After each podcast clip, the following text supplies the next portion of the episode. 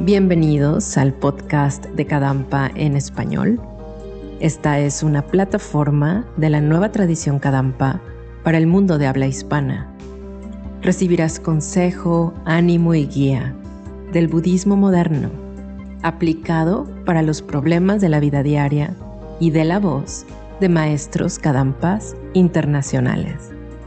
Disfruta de esto que hemos preparado para ti. Todos son bienvenidos. ¿Qué tan importante te parece tener confianza en ti mismo? ¿Y qué papel juega en nuestra felicidad y bienestar? Podemos ver que la confianza es lo que nos da ánimo para lograr nuestras metas, hacer frente a las dificultades en la vida o simplemente poder interactuar con los demás. Lo opuesto de la confianza en uno mismo puede ser el desánimo o sentirnos incapaces e inferiores. Sin embargo, otra actitud opuesta a la confianza y que hemos de evitar es el orgullo que a veces generamos al intentar sentir confianza. Esto pasa porque para sentir confianza en nosotros mismos, normalmente nos basamos en cualidades pasajeras o fuera de nuestro control, como pueden ser nuestra apariencia física, el éxito o nuestros conocimientos. Buscamos entonces la aprobación y aceptación de los demás y dependemos demasiado de su opinión. Estas actitudes nos llevan invariablemente a la envidia y la rivalidad. En su libro Cómo transformar tu vida, Geshe Sangyatso dice, el orgullo es la arrogancia que generamos al considerar y exagerar nuestras buenas cualidades o posesiones. Luego explica que reconocer que tenemos buenas cualidades o que somos más hábiles que otras personas en determinados aspectos no es necesariamente orgullo, porque puede que sea un simple reconocimiento de la verdad. Entonces, generar orgullo es cuando nos consideramos más importantes que los demás. El error que cometemos es que las cualidades en que nos pasamos se pierden, siempre hay alguien mejor, o con el paso del tiempo nuestros conocimientos se vuelven obsoletos.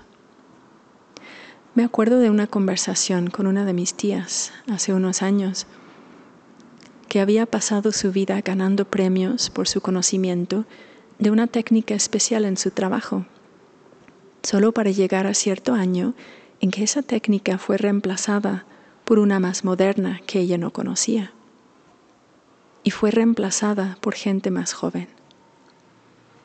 Me acuerdo que me dijo que se sentía haber perdido todo su valor entonces, ¿en qué podemos basarnos para desarrollar una confianza sana y evitar el orgullo que debilita nuestra mente?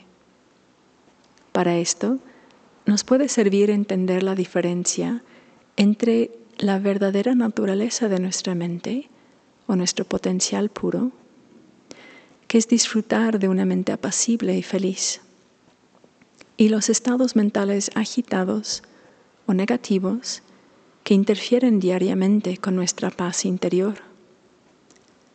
Para lograr esto, nuestra confianza ha de basarse en saber que las actitudes que destruyen nuestra paz interior y bienestar no forman una parte intrínseca de nuestra mente. Podemos aprender a identificarnos con nuestra verdadera naturaleza, nuestro potencial puro.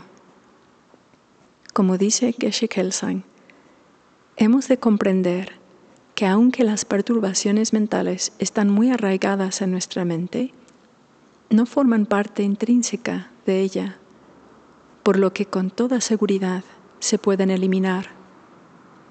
Las perturbaciones no son más que malos hábitos y como todo hábito es posible abandonarlos. De momento, nuestra mente es como agua embarrada, turbia y contaminada por las perturbaciones mentales. No obstante, al igual que es posible separar el agua del barro, también podemos purificar la mente de todos los engaños. con la mente libre de perturbaciones mentales. No habrá nada que pueda alterar nuestra dicha y paz interior. Entonces podemos aprender a desarrollar estados mentales como la paciencia, la compasión y la sabiduría, que son una expresión de nuestra verdadera naturaleza y oponen actitudes como el enojo, la envidia o el apego. Y así vamos desarrollando nuestro potencial y la confianza en nosotros mismos va en aumento. Algo muy práctico que podemos hacer en nuestra vida diaria es enfocarnos unos momentos en la respiración, haciendo caso omiso de todo lo demás. Y al notar que surge paz después de un tiempo, identificar esta paz como nuestro potencial, nuestra verdadera naturaleza, y tener la confianza de saber que somos capaces de reducir y finalmente eliminar todas y cada una de las actitudes perturbadoras que interfieren con esta paz.